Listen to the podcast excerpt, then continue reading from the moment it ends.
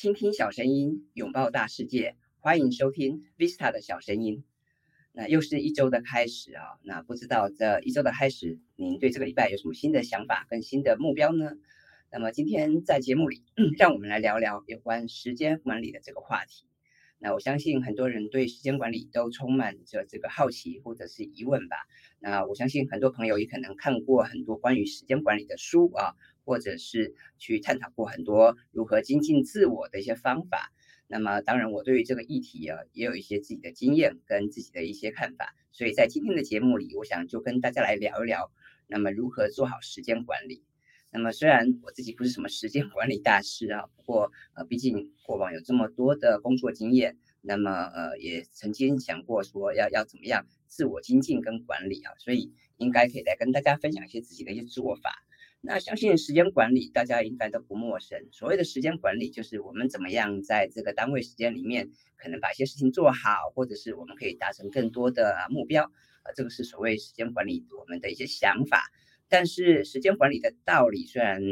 不难哈，但是要怎么样做好它，还是困扰很多的朋友啊。所以嗯，要怎么样做好时间管理呢？其实我们可以在坊间看到很多的书籍，或者是有很多的课程都在谈论时间管理这个议题啊。但是为什么这么多年哈，大家看了那么多的书哈，也可能上了不少的课，还是做不好时间管理呢？我觉得这里面当然会有一些问题啊。那我也曾经。很好奇这个问这个问题，所以呢，呃，我自己也做了一些研究。我发现很多人其实会有些迷失，呃，会以为说这个时间管理呢，那既然就是要谈到管理，就是应该要这个好像要把要把我们的这个精力都把它榨干哈，或者是我们要设法在单位时间里面做很多的事情。但其实这样子是正确的吗？哦，不一定。所以可能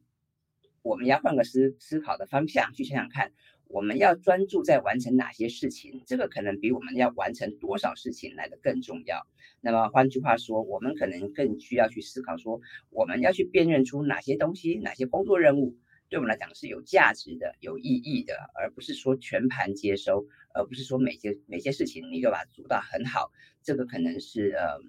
不见得是最正确的哈。所以第一个是我建议大家要辨认出你自己最有意义、最有价值的这些工作任务。第二个就是我们要去设法去管理好，去调配好我们自己的这个专注力啊。那么以前有一句这个俗谚说，时间就是金钱啊。那我们都知道，这个时间是很珍贵的、很宝贵的资源。但是现在有比时间更珍贵的资源是什么呢？其实就是我们的专注力啊。因为大家可以想想看哈，我们每天工作，好比说一天工作八小时好了，九小时好了。那么各位你想想看，你每天这个八小时、九小时，你都能够很专注吗？你的体力也好，你的精神也好，都是保持在最佳状态吗？我想这未必，对不对？哈，所以呃，我们每个人。呃，都有自己最专注的时间。我们每个人都有自己呃有限的专注力。那么，我们是不是应该把我们自己的这个最宝贵的专注力哈，投注在最有价值、最有意义的事情上呢？啊，再来就是我们要怎么样在我们最宝贵的这段时间里面哈，去确保好好的去运用它啊。所以这个专注力哈是非常重要的。那最后当然。我也建议大家，就是如果你想要持续做好你的时间管理的话，你可以考虑去建立一个你自己的一个任务管理系统啊。就像我们前几天聊到这个啊，有有人用 Notion 来搭搭建他自己的人生管理系统啊，或者是也喜欢用笔记本的方式来记录来管理，我觉得这都是蛮好的做法。那么，嗯。有一本书叫做《最有生产力的一年》啊，作者是克里斯贝利哈，他有提到说，哎，用什么方法来厘清影响自己最大的一个任务或计划哈？那我觉得他的方法不错，所以我跟大家分享一下。他提到说，哎，第一个可以请你列下来列一个清单哈，你把你觉得最应该做的事情。啊，把它列成一个清单，那把所有必须要做的事情，或是代所有的代办事项，你可以把它列在纸上，或者是把它写成一份文件啊。那当然这个部分，我觉得你可以用笔记本啊，或者是你用数位笔记的方式都很好。你可以把它全部的把它列下来，尽量把它啊想得很周全。但是重点来了啊，并不是说你现在列下来这个二十件事情哈，三十件事情，你全部都要做。而是要去思考说，这里面啊最重要的、最有影响力的、最关键的啊是哪一件事情？那你好好去检视这些事情啊，好好去问自己，如果每一天你只能做一件事情的话，那哪一件事情是最值得你投入的啊？是可以创造最大成就的啊？这个其实要好好去思考一下。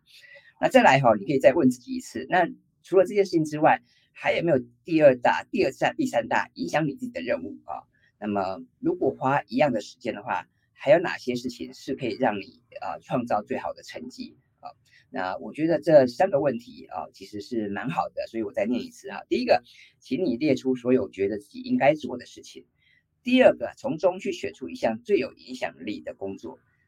第三，好，再问一次，那如果要选第三二大、第三大影响的任务，那又会是什么呢？啊，所以换句话说啊，我们每天的这个有空的时间啊，或者是有精力的时间，其实相当有限，所以我们应该要去思考的是，这个我们怎么样为每天必定做要做的事情去设一个固定的时间。举个例子来讲好了，比方说，嗯，如果像我每天要写作，或者是每天要录制 podcast，或者是每天要这个运动啊，要这个呃。做做瑜伽也好，走路也好，散步也好，那么这个固定的时间是什么？或者是甚至你想要学习学习的城市啊，对不对？每天你的固定的时间是什么？然后再来第二个是你可不可以对一些比较不重要的事情说不呢？那我知道很多人他其实是嗯想要把事情做得尽善尽美的，但是我们的时间、我们的精力又相当有限，那这样子是不可能的，而且事情往往越积越多哈，所以嗯。我们也要学习要怎么样对这些不重要的事情说不。那当然，这个呃说不也许需要勇气，但是其实说不啊是不会影响太多的你个人的一些做人做事的原则的哈。所以我觉得我们也应该要学习好好的去思考哪些东东东西对我们来讲是很重要的，哪些东西啊是可以这个呃缓一缓再做的哈。再来第三点，我觉得如果可以的话。有些事情也不一定我们都要事必躬亲嘛，我们有时候可以这个呃委托他人哈，甚至是外包，我觉得这也蛮好的。那么我觉得我们我们把我们最宝贵的资源做在最有意义、最有价值，而且是自己擅长的事情上面，其实这会对我们的这个时间管理也会有所帮助啊。所以我会建议大家就是呃。大家可以先思考一下，哪些事情对来讲是非常重要的。那么为这些事情设定一些固定的时段啊。那在这个固定的时段里面，我们可能就很专心的，我们可能就啊不划手机啊，也不追剧啊，或或者是也先不跟朋友交谈。但是我们就先把这件事情做好，然后再来就是，那对于一些比较不重要或者比较其次的事情，我们可能就要设定这个优先顺序。那么如果真的很不重要的话，我觉得我们要勇敢的说不。再来第三个就是，可能各位可以考虑一下，有些事情，呃，不一定要自己做，我们可以委托他人，甚至是可以考虑可以外包啊。那我觉得这样的话，其实，呃，当你厘清了对自己最重要的事情之后，你自然就能够知道这个轻重缓急，知道这个优先顺序。那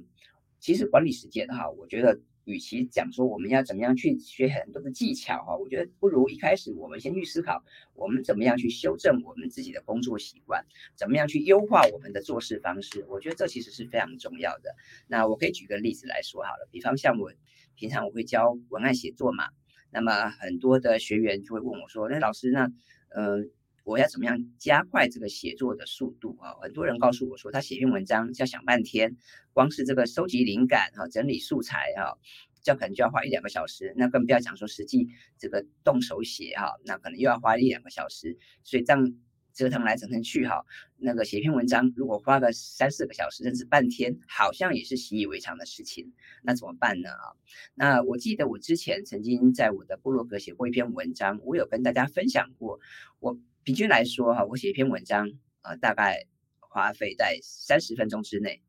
啊，那当然这个三十分钟不是只有写打开电脑写文章而已啊，或者是这个在笔记本上构思而已。我这个三十分钟还包括什么呢？啊，包括当然基本的灵感的收集哈，还有一些构主题的构思。其次呢，那开始写作。然后把文章写完之后，因为通常我们会发表在这个部落格或者是这个脸书上面嘛，所以我们还会去找一张特色图片，或者是去做一些简单的影像处理等等哈。所以，嗯，前面提到包括像构思、写作啊，然后还有这个呃做一些影像处理，然后最后还有就是把这些文章上稿到我的部落格跟这个脸书上面。所以把这些工作都完成，然后我尽量压缩在半小时之内完成啊。那那。各各位，也许你会觉得说，哇，那因为你是这个专门在教写作的老师啊，你可能是一个写作的专家呀，所以你当然可以很快的在这个半小时之内把这些事情做好。但是其实这里面哈是有有些原则的。为什么？第一个是我会试图去拆解这整件事情，它可以分解成哪些的步骤啊，哪些的重要的要项啊，那么我们就按照这些要项跟这些步骤，我们可以逐一把它做好。那么，所以以写作来讲，你可能一开始你会先收集灵感。啊，你会构思，然后你会去规划这个主题，甚至你会去思考这个主题要怎么样起承转合，要怎么样铺陈，然后要怎么样做最后的行动呼吁等等。然后刚开始写这个文章，然后写好文章以后，你可能还要帮他选一张很美的图片啊来做搭配。然后把这些环节都做好之后呢，你开始要去这个你的部落格上稿，你要把这个图文啊排版等等把它做得很好。做好之后呢？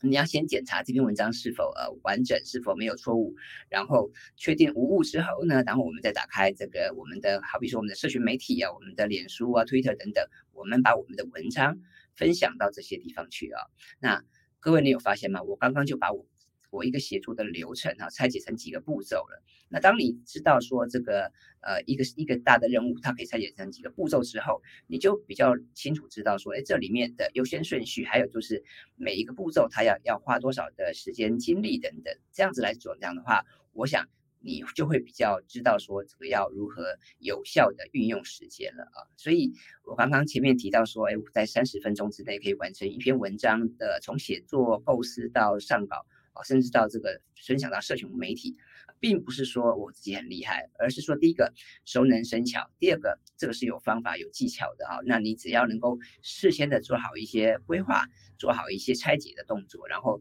加上持续的练习，我想各位你一定也能够在很快的时间内能够完成啊相关的一些工作跟任务。那么。过去哈，可能提到时间管理，很多人一定都听过，听过那个所谓的四象限，什么重要且紧急呀，重要不紧急呀，重要啊不重要又不重紧急等等。那么重要跟紧急当然是我们很多人所知悉的这个原则啊。但是我想在这边也提醒大家，相较于这个我们常常被很多紧急的事情所牵绊哈，其实我更希望呼吁大家，更希望提醒大家，我们要去关注那些重要的事情啊，因为。重要跟紧急哈，听起来好像都很都很重要，对不对？但是真正重要的哈，还是那些对我们有价值啊，对我们真的有产生影响的部分。那至于紧急的部分，我们有时候我们要做一些判断啊，那到底这个紧急是真正对我们紧急吗？还是对？别人紧急还是是其实没有那么的紧急啊，这个部分可能我们要去好好去思考一下。所以面对那些嗯重要且紧急的事情，当然我们可能要在第一时间去完成。但是如果是那些是紧急但是不是那么重要的事情，也许我们可以先规划一下啊，先思考一下，先沉淀一下，然后再去想想看我们要怎么去做，而不必每次都急急忙忙的哈，好像这个在救火一样，我们都要这个。把自己弄得精疲力竭，我觉得这样子也不一定是一个很好的事情。那也有人讲说，这个时间管理哈是一个啊伪命题，因为时间是不断在流逝的啊，时间根本无法管理啊。那真正能够管理的哈只有我们自己啊。那这个论调我觉得也有几分道理哈。所以，与其讲说我们要这个好好的管理时间啊，把时间这个哈善用到每分每秒，我觉得不如我们来做时间的朋友啊。我们保持长期主义的心态。我们好好的去啊善用时间这个资源，我觉得这可能是一个比较健康、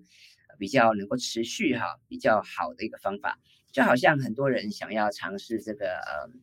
瘦身啊、减肥啊，哈，你可能会想想方设法去做很多的运动啊，去去在饮食上面做很多的改变啊，但是为什么还是很多人失败呢？啊，并不是说这个道理原则啊大家不理解哦，也不是不知道这个减肥瘦身的重要性，而是。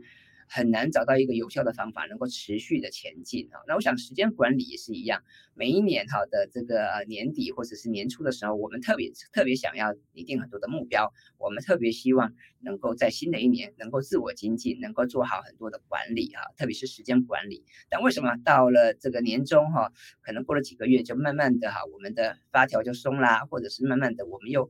恢复以往的作息和，恢复以往的做事习惯呢，所以呃，我觉得时间管理当然很重要，但是更重要的是我们自己的心态跟我们。能不能找到一些合适自己的方法？那当然，坊间哈有很多时间管理的书啊，然后很多时间管理的理论，我觉得也都值得参考。什么 GTD 啦，或者是有人教你怎么整理代办清单等等哈，我觉得这都很棒。那么如果您有兴趣的话，我也很乐意跟各位一起分享，因为过去我可能也读了很多这方面的书，然后也很多做了很多这方面的实验哈，我自己也有一些心得跟感想。呃，我也很乐意跟大家分享我过去踩过的坑啊，或者是我过去犯过的错误，那以及是我如何去迭代，我如何去建立我自己的人生管理系统啊，这个部分我也很乐意跟大家分享。不过我想在今天的这个节目里面，我们谈说要怎么样做好时间管理嘛，那我想最基最基本的就刚刚提到几个原则，第一个是好好去思考一下，什么事情是对你是最有意义的、最有价值的。然后呢，哪些事情是你每天都必须要做的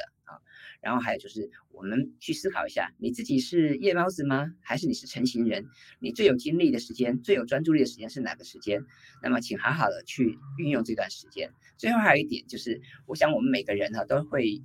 用这个行事力哈，或者用这个手账，对吧？那么你可能也习惯在这个，嗯，不管是 Google Calendar 啊，或者是你你喜欢携带的这个手账，喜欢携带的这个纸本的行事力上面记下各种你每每天、每周哈、每每个月。要做的事情，那么当然列这个代办清单很好啊，因为它可以帮助我们去提醒，避免让我们用大脑去提醒，因为我们的大脑啊其实是不大牢靠的，有时候容易忘记啊。所以我也一方面我鼓励大家可以用